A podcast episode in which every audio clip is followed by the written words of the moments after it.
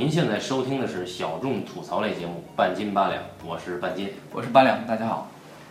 呃，最近在暑期啊，出了一部很凉快的电影，啊，相信大家都应该去看了。呃，它的名字叫做《寒战》，不知道你看了没有？它的名字叫做《寒战二》。哦，它名字叫《寒战二》。对，我们去年讲过寒战和赤道，对吧？对《冰与火之歌》。嗯，那今天我们来聊一聊《寒战二》。啊，我们估计它应该是《冰与火之歌》香港版二的上半部分，很快大家就会应该能看到《赤道二》。对对对对，然后还有《寒战三》。对我估计《赤道二》也讲不完。呃，闲话休题，我们先跟大家简单的说一说这个《寒战二》讲的啥故事吧。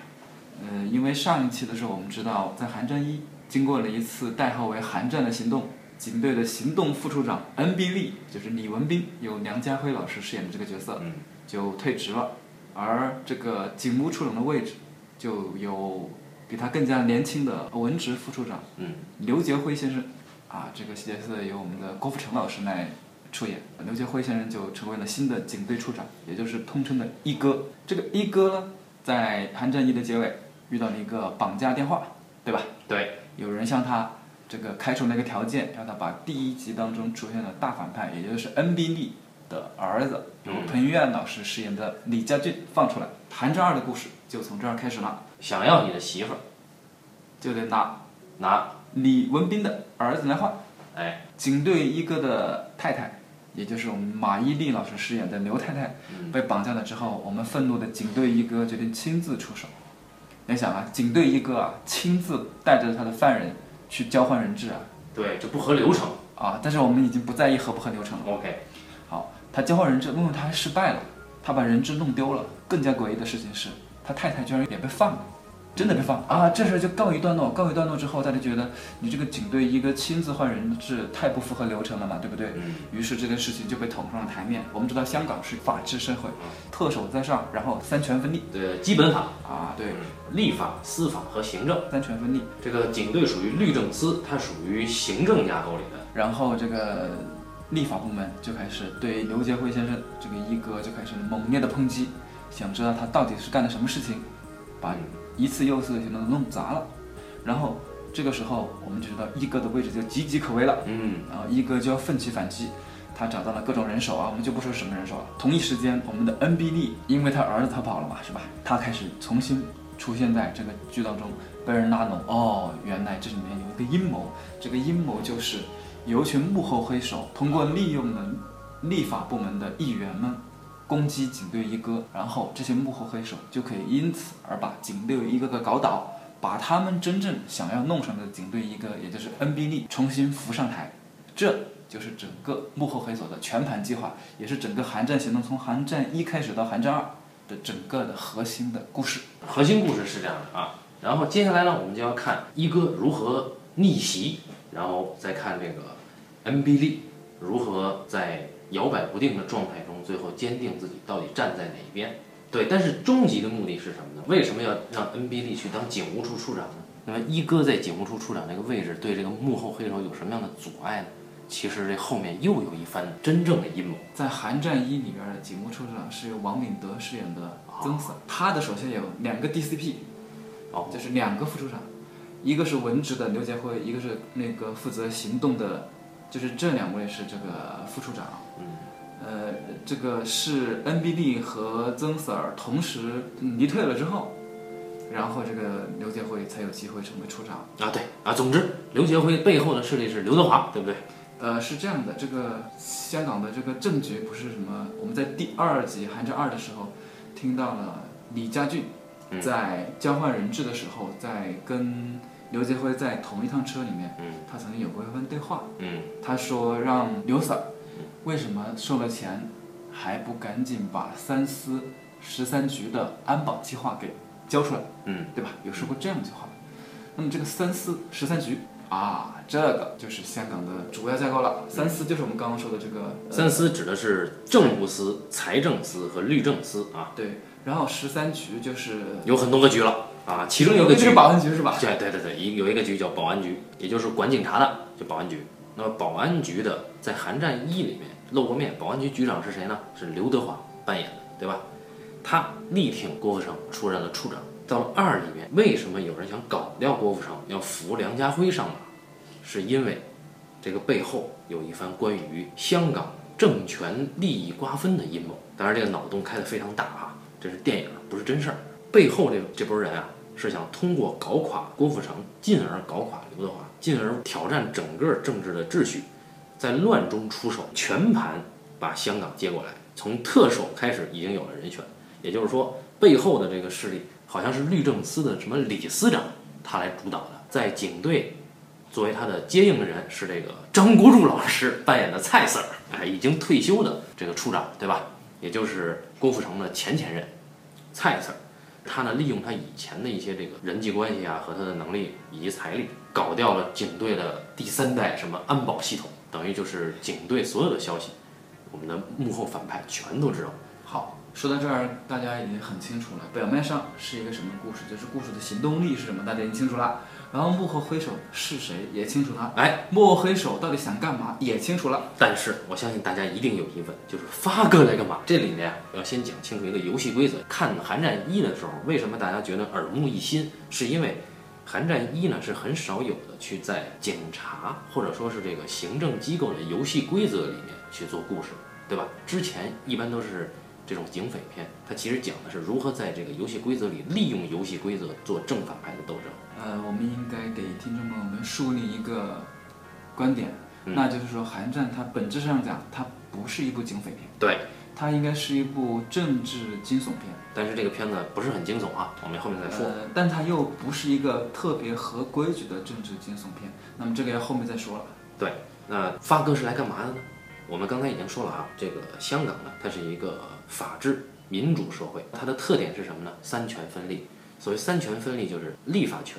司法权和行政权是互相辖制的，这里面啊，发哥代表了什么呢？代表了立法权，也就是立法委的一个委员。当然，在这里面他姓简，对吧？被称为简大壮。他本身本职是一个律师，但同时他是立法会的委员，很核心的委员。这位简大壮，他的存在就意味着他可以去质询郭富城所在的这个保安局的警务处，他可以质询他。也就是说，这个立法会。他是可以可以问责的。那么当他问责的时候，就意味着警队这边的局势就不稳了，然后背后的势力才好从中出手。也就是说，发哥是被这个背后势力给利用的一张牌。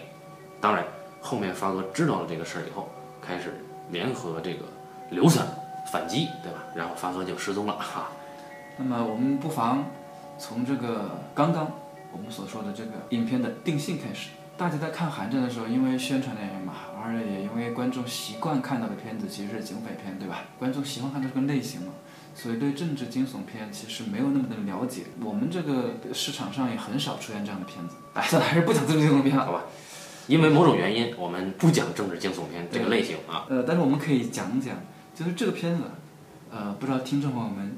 你们喜欢的是哪一块的戏？因为我们刚刚说的是笼统的讲，对吧？但我们终究还是要具体的讲到，说，哎，大家喜欢哪一部分的戏？在网上一看，很多这个观众朋友们都会对这个匪的印象特别深刻。具体是哪几个匪呢？就是有呃吴越啊，嗯，还有那个杨佑宁是吧？那个杨佑宁，杨佑宁对吧？杨佑宁啊，那几个。著名青年演员所饰演的前欧记成员，印象深刻。对他们就是以前李文斌的，也就是下属。呃，他们原本这帮人是这个参与的，应该都是一些卧底活动，对吧？在这个九七之前，应该是九五年之前吧。这几个前欧记成员都深入各个什么组织参加卧底活动。这个这些行动取消之后吧，或者行动结束之后。然后他们的，就是统一做了死亡证明，就是他们这帮人已经消失了，然后被送到国外。那个影片当中有提到，应该是呃南非去那边，然后他们一直是由警方的线人费所把他们养活嘛，对吧？这里面就会有一个小小的矛盾，就在哪儿呢？就是一个待遇问题，没有三险一金啊。在这个《韩战一》的时候就已经提过一个，就是呃刘杰辉副处长上任之后，就花了很大的力气在警队的那个管理工作上做了一些。有一些调整，嗯，然后就省下了很多的经费，就是节了很多钱，账目做得很漂亮，嗯，账目做得很漂亮，就说明省了钱，省了钱的话，那相当相当于这个前线的这个弟兄们的待遇也会受到一定影响，对吧？那么海外的这些线人费肯定也受到一些影响。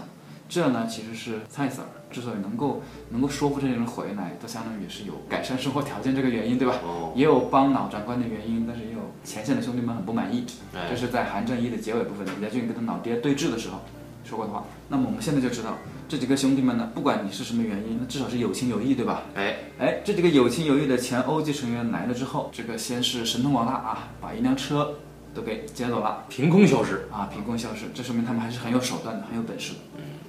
呃，后来他们又被一锅端了，啊，这个是很惨的啊。而端他们的人呢，还偏偏又是这位他们的前上司，哎恩比利啊，这个戏就非常的精彩。我们在这个影院看的时候就发现，哎，大部分观众看到这个时候泪花流，啊，就有了感触嗯。那于是我们我们就会想，就是为什么郭富城老师饰演的刘杰辉那么努力了之后，为什么他从开始到结束都没有打动人的地方，而偏偏是恩比利饰演了一个他和他的兄弟们得到了大家的认同了。哎，这就是这个片子拨开他的什么政治身份啊，就是扔开他的隐喻之后可以说的一个东东西。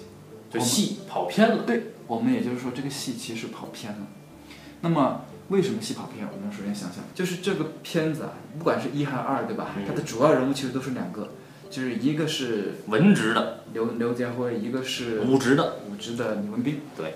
那么文职的刘杰辉，他始终是有麻烦的，对吧？因为他被这个武职的这个便便衣啊或者行动部门其实是不太看得上他这个文职。对对对，好，我们可以说他是有这个麻烦的，但在这个麻烦之外，他还有什么其他的麻烦吗？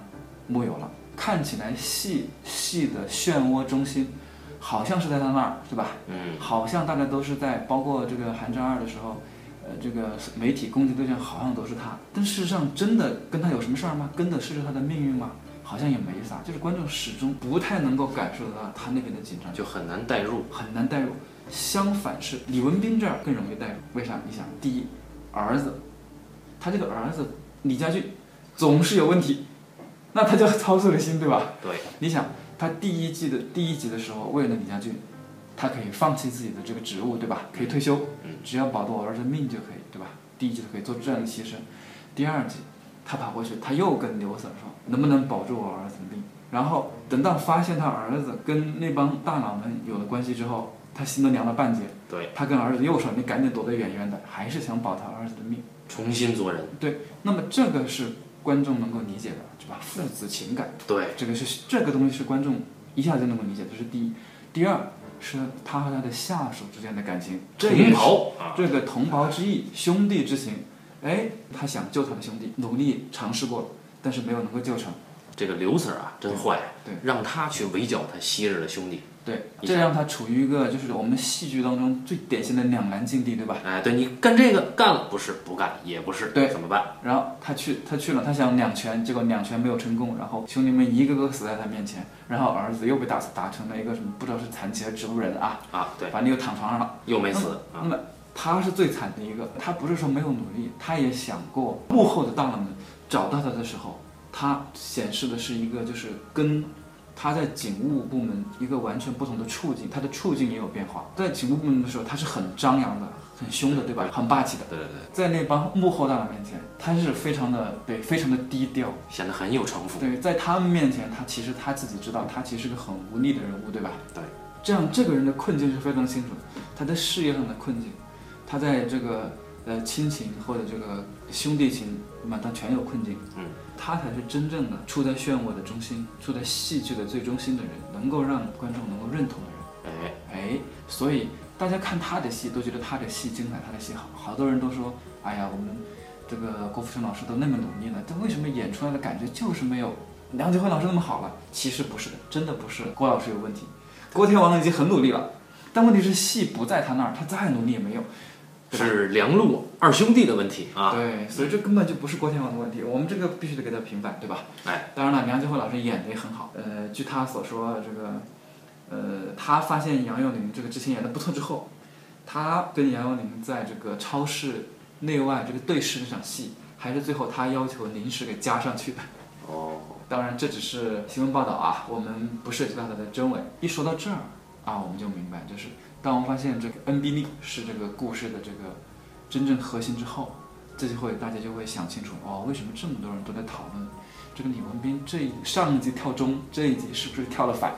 然后，但其实他没有跳反的，他这个人演的非常的复杂。我不知道大家注意过几个细节没有？两次，一次是他的下属们向他敬礼，对吧？嗯，逼他，相当于是逼他上台的时候，戏到那儿就截止了。然后另外一次，当幕后大佬们要跟他干杯的时候，要跟他干杯的时候，到戏到那儿也截止。没有说他举杯哦。对，第一次的时候没有说他对他的前同事们、他的兄弟们，他有没有还礼，没有提的。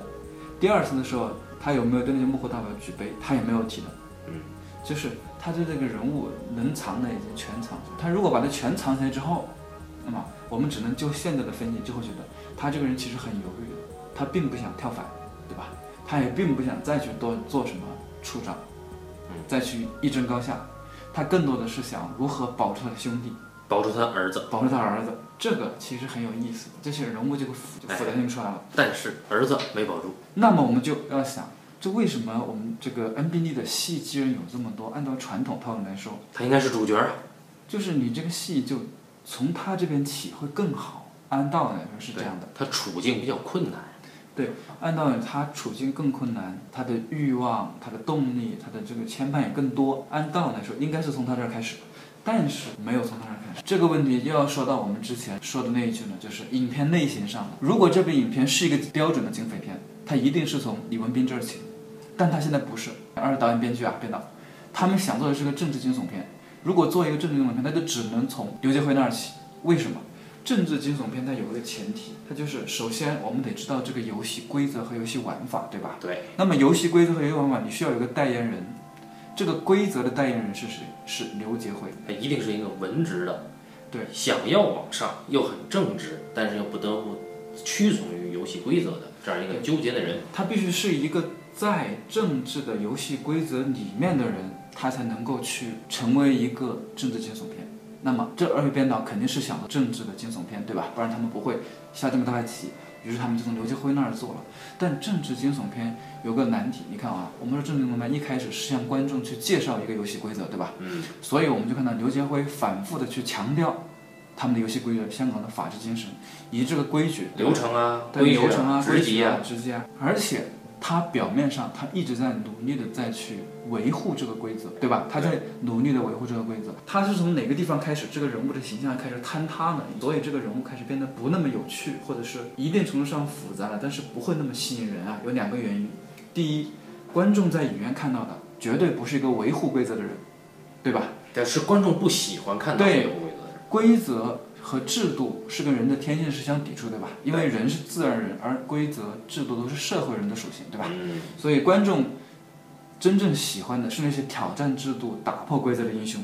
而这个刘杰辉一开始是不停的想用规则去保护自己，对吧？他想尽方法，规则的圈子里边儿，他在这个规则的这个套路里边儿想尽办法去用现有的套路去保全自己，对吧？你包括这很明显，就是这个第一集的时候，他用五个县委级的人物一起反李文斌，对吧？这是第一集《韩战一》的时候，县委级就是到了到了警司那个级别，到了一定层级，因为可能是高级警司和这个几个副处长，这个加在一起凑齐的五个人就可以罢免那个署理处长。哦，寒战一的他他这么干过对吧？到了韩战二的时候，那个他为什么又可以拖两个星期的时间嘛？对不对？他中途他说他要要交接嘛。啊，对对对，他可以利合理的利用那个交接时间，因为他没有宣布这个处在紧急状态下，和平时期他有两个星期交接时间，他又利用了规则，他是一个在不停利用规则的人，而且他是在不停保护规则的人。观众一开始不会的那么喜欢的印象，为啥？虽然你好像是在维护正义，但观众自然而然是跟规则抵触。所有维护规则的人不容易被视为英雄，对吧？对，所以刘杰辉他一开始不是个英雄出现的，然后当他维护规则维护了三十多分钟，当他任务失败了之后，他在这个立法会的上面被那个简大壮给抨击，说这个他的行为不符合规则。这个时候，我们的一哥刘杰辉说了一句令人大跌眼镜的话，他说非常时机用非常手段，哎，这就说明什么？说明他一旦到了保命的时候，他马上就放弃了规则。哎，所以这个人没原则，双标。说明他又是个双标的人，他又没有原则。这样观众就更加鄙视他，或者是说从我们从我们那个角度上，我们会更加不容易理解这个人物。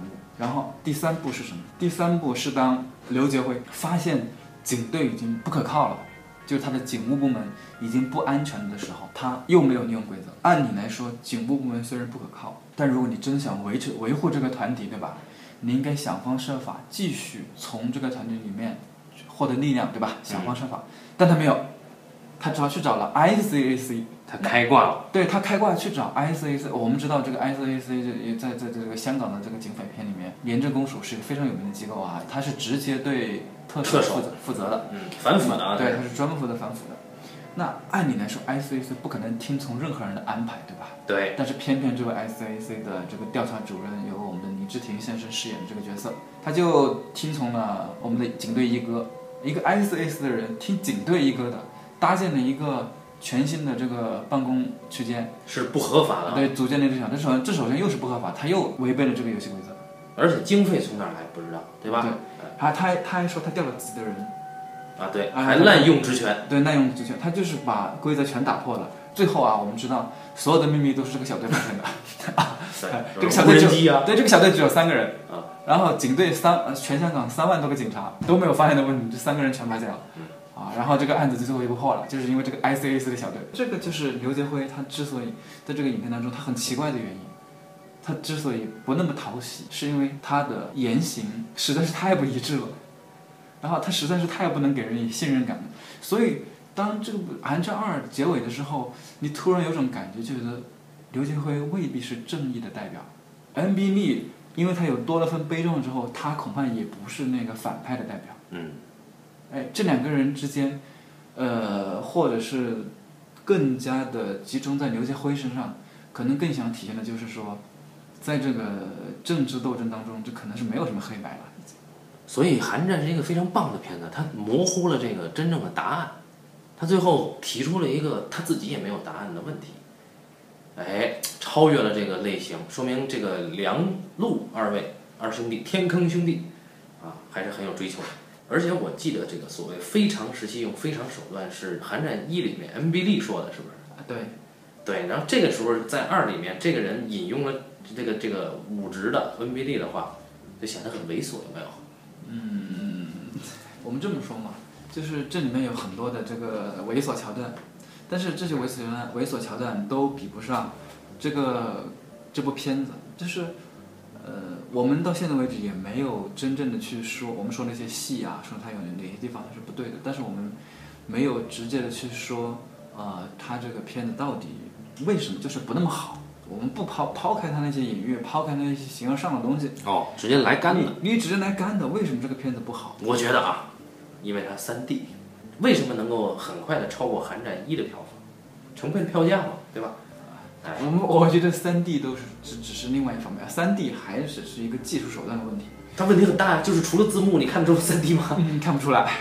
但我们也可以说说啊，这个不开玩笑，说句实的，就是这位韩真二跟这二位导演的前面的之前的片子是一样的，在有一点上，他们始终没有能够更进一步，这个其实呃让人有一些失望的。为什么这么说呢？我们看韩真二的时候。你会发现很多剧情是给出来的，就是我们发现的故事的一步步推动，都是他需要一个什么信息透露的，嗯，强行给你的，而不是在这个故事当中自然而然生成出来的。我们说的更具体的，也就是大家可以去看看这寒战当中那些戏，你们可以看到它的很多一段段的戏都是割裂的，戏和戏之间只有情节上的关系。很少有情绪上的关系和人物上的关系，就是纯粹是通过信息情节给出了某一个信息，然后到了下一场戏。之所以有下一场戏，是因为他需要下一场戏提供某一个信息给观众，所以他就给出来了。也就是说，就是开始说的，他的所有的戏都是给出来的。举个例子，就被大家都诟病的啊，就是。N B 利之前已经展现出他那么强大的反跟踪能力，对吧？嗯。但是他被同一个人，还是个行外人，行外人，第二次跟踪的时候就被人家跟踪到，然后这成为了一个关键证据，就是他在那个车库，那个回来之后，幕后黑手全出来了。跟他李家俊告别的时候，那么就被拍到了。我们暂且不说为什么他和李家军会在这么一个明显的地方告别，而不是在那个他们藏车的地方告别。为什么人家会把他送到这儿来？因为他之前他明明是被跟人走进去了，为什么车会把他送出来？我们不说这些明显的漏洞了，仅说这个信息给到这个女孩，给到这个文咏珊饰演的这个律师这个角色。欧律师，对这个这个给出这个位置，他就是纯粹是为了给信息给你而给出来的。然后接下来我们再看到啊，还有一个地方，当这个马伊琍老师饰演这个角色被放出来的时候，前面有铺垫吗？其实并没有。人质消失，马伊琍出现，这个场景是不是似曾相识呢？在韩战一的绑架案当中，当四个消失的警员重新出现的时候，也是没有任何征兆的。四个警员就在一口车里面被赶到的军装警察给救出来了。这就是很典型的例子，就是他不需要铺垫的，他就是硬给，每到一个地方他就硬给信息。正是因为这种硬给信息只是一种信息，它没有展现出人的主动性，对吧？包括这个我们说的这个简大壮。简大壮这个人物，他也是硬给的。我们说想想看，简大壮到底做了啥？从云端上搞出那张照片洗出来，对不对？除此之外，他做了什么呢？他其实什么也没有做，他就喷了一口这个香港的民主精神和法治。别的，他对这个故事其实是没有推动的。他的存在并不能让大家对幕后黑手的了解更多。原本他可以更多。他既然跟那个律政司司长是师兄弟，是吧？嗯，对。他按道理他可以提提供更多的东西。但是他堂堂一个大壮做到的工作，竟然是让他的手下的小律师去跟踪做真正的行动。但是我们要知道，那不是他的战场，对吧？对。那这个就无形当中拿就把他的整个逼格就给拉低了。而这个信息也是硬给出来的。当他给完那张照片之后，就没有我们简单的什么事儿了。当然我知道发个档期很贵，但你不能这么玩我们，对不对？这也是一个问题。正是因为他的信息都给，我们就很难看到他的人物，这个人他得想什么，他害怕什么。他什么反应？这都没有，不知道。对他的人，他是不给反应的。唯一的反应啊，就是我们这刚刚说的这个梁家辉老师那儿有反应，因为他有了反应，所以它好看一点，所以它好看，观众能够认同它。而没有反应的所有人，大家都像符号一样。这就是这二位导演他的片子里面的问题，他们把太多的想法抽象化了、符号化了，而符号化之后呢，他的人物就同样就变得扁平和符号化了。这里面的。你说你说得出这个，我们我们也看了杨采妮看了两集了，对吧？我们也不知道他到底是个什么样的人。他叫 Phoenix。刘刘杰辉，这个我们也看过两集了，但是我敢担保，一百个观众里面，九十五个都其实还没有搞清楚这个刘建辉。除了知道他的就是社会身份，他是个警务处长之外，他到底是个什么人，观众一无所知。然后另外的几个这个人物幕后大佬呢就不说了，这个包括李家俊，李家俊。他这个人物也很扁平啊，他除了跟他老爹还有那么一点点感情，其他的他到底是个什么样的人？除了知道他智商一九二以外，还有枪法很烂，就是打不死人以外，嗯，就是一无所知啊。那么这就是我们这二位导演，这个在这个他们的三部大片当中就统一出现这个问题，就是符号化，演员或者是角色只是为他们这个宏图伟业当中的一个符号。这个通篇呀，充斥着。两个关键词，一个叫上面有人，一个叫非常时期用非常手段。就这两个词可以解决一切剧作上的 bug。刚才说这个发哥啊，简单状为什么提升了整个影片的逼格？为什么在影院大家明明看这样一个信息量爆炸的片子，应该感觉生理疲劳啊，甚至感觉剧作不合理，但是大家全被带过，甚至觉得挺爽的？很简单，两点。第一点是他用视觉场面的效果。去抹平了剧作之间的这种断裂。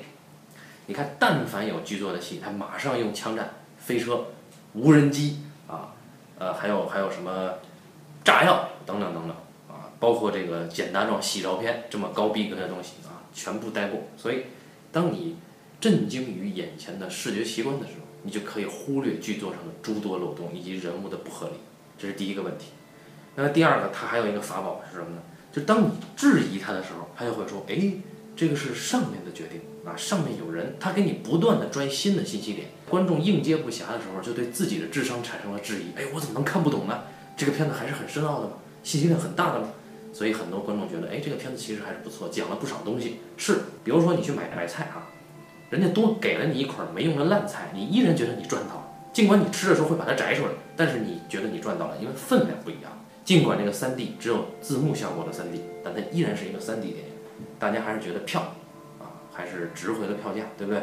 这里要说一说这个，虽然说简单到周润发老师啊档期很紧，但是呢，他这场戏为什么能够抹平他的就是存在感极弱这样的一个问题，是因为他这里边有一个情感，而这个情感用非常昂贵的方式实现，他很喜欢。昔日兄弟的女儿，对吧？这个欧小姐，她的得意门生文咏珊老师饰演的，她的地位啊，还有伦理上，她不太适合表态。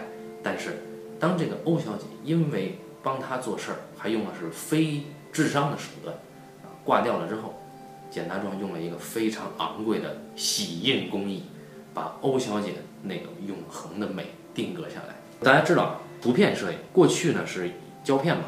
那这个摄影呢，它有很多洗印的方法，其中在这个版式上有很大很大的区别。咱们最常用的就是这个椒盐银呢这种，但是这个发哥用的这个恐怕是铂金。你看到他在这个照片上滴的那些东西，然后显影以后，在在这个定版啊显影以后，最后出现那个层次感，哎，定格的是这个文咏珊老师的这个最美的一面，你会觉得哇，发哥真是一个有情有义的汉子啊。然后发哥直接去找。李文斌说：“我后半生什么都不干，就招呼你一个。”哎，顿时就觉得发哥很帅，对吧？但其实呢，发哥这个人物没有任何意义。那么说回来，这个我们觉得这个上面有人和非常手段这两个之外呢，其实这天坑兄弟啊，他还是有他的抱负的。为什么要这么说呢？我们注意一下，这个影片《寒战二》开场的第一个段落是什么段落？是一场葬礼，也就是《寒战一》里边牺牲的那个警员出殡。啊，由林家栋老师饰演的高级警司。对对对，他那个媳妇儿在那哭得很假啊，这个不重要。但是他在葬礼上给了一大堆信息点。当这个郭富城讲话的时候，周围几个人他都打了人名作为字幕。虽然说我们一个也没记住，但是这些人是日后玩这个权力游戏的玩家，都是警司级或者警司以上级的人物。有站在郭富城一边的，有反对郭富城站在梁家辉一边的，对吧？那。这些人都在葬礼上出现，以这个死去警员的葬礼作为一个载体去说《权力的游戏》又开始了。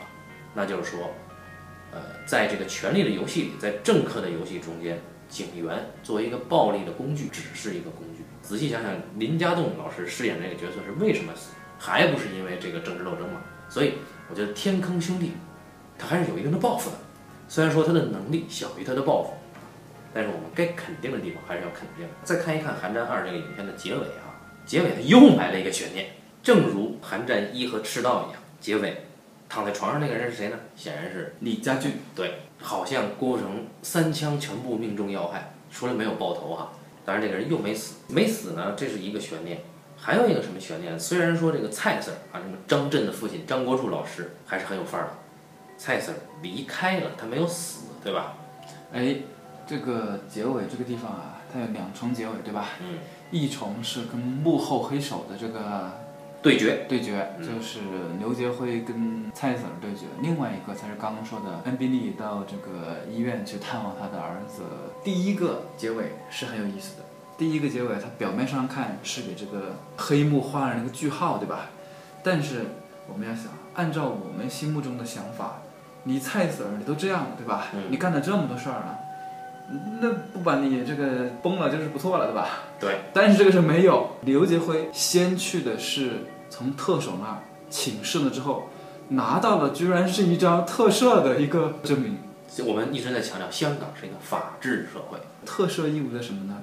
意味着政客们背后的权力斗争又达成了一个新的平衡。你只有达成那个新的平衡，也就是说幕后那帮人。那个律政司的司长啊，还有那那帮当时那些大佬们，想办法也是为了堵住这个蔡 Sir 的嘴，对吧？嗯，肯定要保他的命，要保他的命怎么办呢？就要先跟特首达成一个平衡，肯定是那边幕后更高级的人达成了平衡之后，刘杰辉才不得不拿出这个特赦的这个东西来跟他谈判提要求。哎，对他也没有办法。对，那这就是个很有意思的现象，他他不是我们。它之所以不是我们平时看到的这个街头混混、黑帮片或者是什么警匪片，没有那么快意恩仇，到这儿就体现的很明显了，就是最后政治的事情还是只能靠政治解决。哎，这是扣题的。嗯嗯，这个地方其实就已经是结尾了，而后面的那个 N B 利和就是永远不死的李家劲，嗯，这个就意味着一个新的开始。就为什么说这个天坑兄弟这些作品完全可以媲美《冰与火之歌》呢？还有一个原因，就我们发现郭富城啊，这个刘杰辉在反莫 Sir 的时候，他用了儿多么可爱啊！对刘杰辉反制莫 Sir 的时候，他用了一招儿，这显然是致敬了《冰与火之歌》小恶魔提里昂反制国师派希尔的那一招儿。提里昂有用那招吗？就是小恶魔他去了君临做首相，国王之首，他老姐呢老干扰他，你知道吧？没事老给他挖坑儿，他就怒了，他说我要反制老姐。但是呢，他知道旁边一定有一个人一直在跟老姐通风报信，这个人是谁呢？有几个嫌疑，一个是八爪蜘蛛，一个是国师派系，当然还有这个小指头。那他想了一个什么招呢？他对这三个人啊分别说了一件事儿，他说公主弥赛拉。他打算要帮弥赛拉做联姻，但是他跟这三个人分别说了不同的联姻对象，最后哪一个传出去了，就能查出来谁是他老姐的奸细。但是大家注意啊，这里他可说的是三个不同的对象。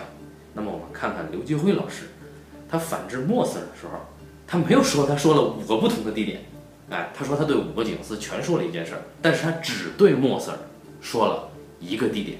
我就不理解了，万一要不是莫 Sir 怎么办呢？哎，所以这个还是没有学到家啊。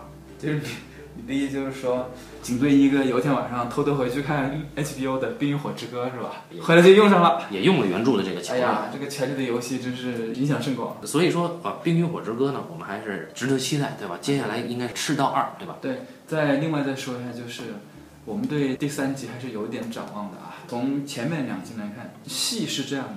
就是你第一集讲了个啥，第二集讲了个啥。如果你两集还没有立起任何一个人物，你就不要想着讲三了，因为观众到看第三部的时候，他已经不记得一二讲什么，对不对？对。他只能对某一个角色还有印象。如果有个很印象深刻的角色，那是好的，对吧？为什么长期觉得钢铁侠、蝙蝠侠？因为他他只记得住人，不可能记得住事儿，对不对？对。很幸运，这个寒战一二部加在一起之后，大家终于记住了 N B D、嗯啊，所以。这个韩德三是有希望的，而韩德三他有很大的期待。我在这个 NBD 呢，我很想知道接下来到底想干啥。你看这个罗，他到底经历了什么？嗯，一开始他莫名其妙的被一群手下想捧上台，等他知道这个计划的时候，他肯定心里在想：你们他妈怎么不早点告诉我这个计划，对吧？我跟你们配合一下也行，对不对？嗯，好，结果没配合上，对吧？就为了保他自己儿子啊，就就就自己就退退退职了，儿子进去了。然后到第二季，没想到那帮人还不死心，为什么他儿子捞出来，他千辛万苦把儿子送进去，就想把就就想保儿子的命，对吧？嗯。这个那帮人想把儿子捞出来，他又制止不了，因为他不知道幕后黑手是谁，他还不知道。发现幕后黑手居然是自己的老老上司，对吧？嗯。老领导，而且幕后黑手后面还有这么一大群人，自己肯定不是对手啊，怎么办？我们这个 N B 利也是个聪明人啊，在警队混了几十年。这个时候我们就发现他为什么受大家喜欢，就是我我比较欣赏这个角色啊。你没发现他一开始他就是非常时期用非常手段对吧？他是不遵守规则的，但是到后来他开始合理利用规则了。他怎么合理利用规则呢？他在接受简大壮质询的时候，他把警队内部的矛盾给捅出来了。他为什么是要捅出来？他是要真的要明他一个人想跟警队为敌吗？他不是傻子对吧？你想。他作为一个干了三十多年的老警察，而且已经关到行动处副处长，那个时候有很多的支持者，不可能说把警队的阴暗面或者面揭出来，对吧？他应该是还是要保警队的。没错没错。但是他为什么那个时候要把这个提出来？你注意到他在提之前，他先说了一句，他说：“条例是死的，人是活的，对吧？”嗯。他是为刘杰辉做辩护，这第一句先做辩护，就意味着他肯定是想站在警队这一边的。他没有为刘杰辉说过什么，但他始终站在警队那边。他这个时候开始尊重规则了，发现没有？刘杰辉是一点点破坏规则的人，而我们的 NBD 其实后面就已经非常想方设法，想通过规则、利用规则钻空子，保全自己的兄弟和儿子。他其实想这么干，所以他要把这个刘杰辉的这个事儿给捅出来，相当于确实是想把刘杰辉搞进去，对吧？然后他再又利用手段对吧？五个县委级一起造反，对吧？他也是合常规的，他又应该应该是很合适的利用这个规则。他是想干啥呢？很明显，他想当警务处长，上台之后，他想把他的兄弟们给弄走，对吧？嗯，他想通过他自己的上台，获得跟幕后大佬们谈判的筹码，因为他只要上台，他的兄弟们就安全了，对不对？把兄弟们安全的送走，儿子也能够安全，对吧？这个他的这整套想得非常清楚的。但是他妈的完全没交代。他的他的计算的还是很清楚的，你发现没有？这哥们儿计想得很清楚。不不不不不，这是你补的，电影没有这么说啊。对，这就是电影的问题了。哎，对，你不管是他当老大是想干嘛的？他当处长是想干嘛？所以这是用心良苦啊。他其实是用心良苦，因为你想看，就以现在剪到的成片这个部分来看啊，他既没有跟他们碰杯，对吧？嗯，也没有回敬礼，但是他却想方设法去当处长。对，就说明他还是想去解决这个问题。就说明他想保有自己的对原则，但同时他要先屈从这个规则去做一些事儿。对他其实是一个想尊重规则，但他玩的尊重规则又失败了。他尊重规则的结果就是把自己兄弟们全弄死了，太惨。所以展望第三啊，寒战三有可能是这个 M B D 跟刘杰辉两个人共同联手反制高层，不会还有四了，我觉得啊，因为二已经都讲到了特首级别了，就是接下来这个 MBD 其实在里面说了一句，说这个李司长，特首这么难做的位置你都敢做啊，对吧？我觉得已经讲到这儿了，不太可能再往下讲了啊，太可怕了这个故事。对，这特选特首都已经不讲基本法了，你说这怎么行？对对对，所以我们先等一等《赤道二》，然后再等《寒战三》，凑齐《冰与火之歌》。那感谢大家收听这期的半斤八两，咱们下期再见。嗯，大家拜拜。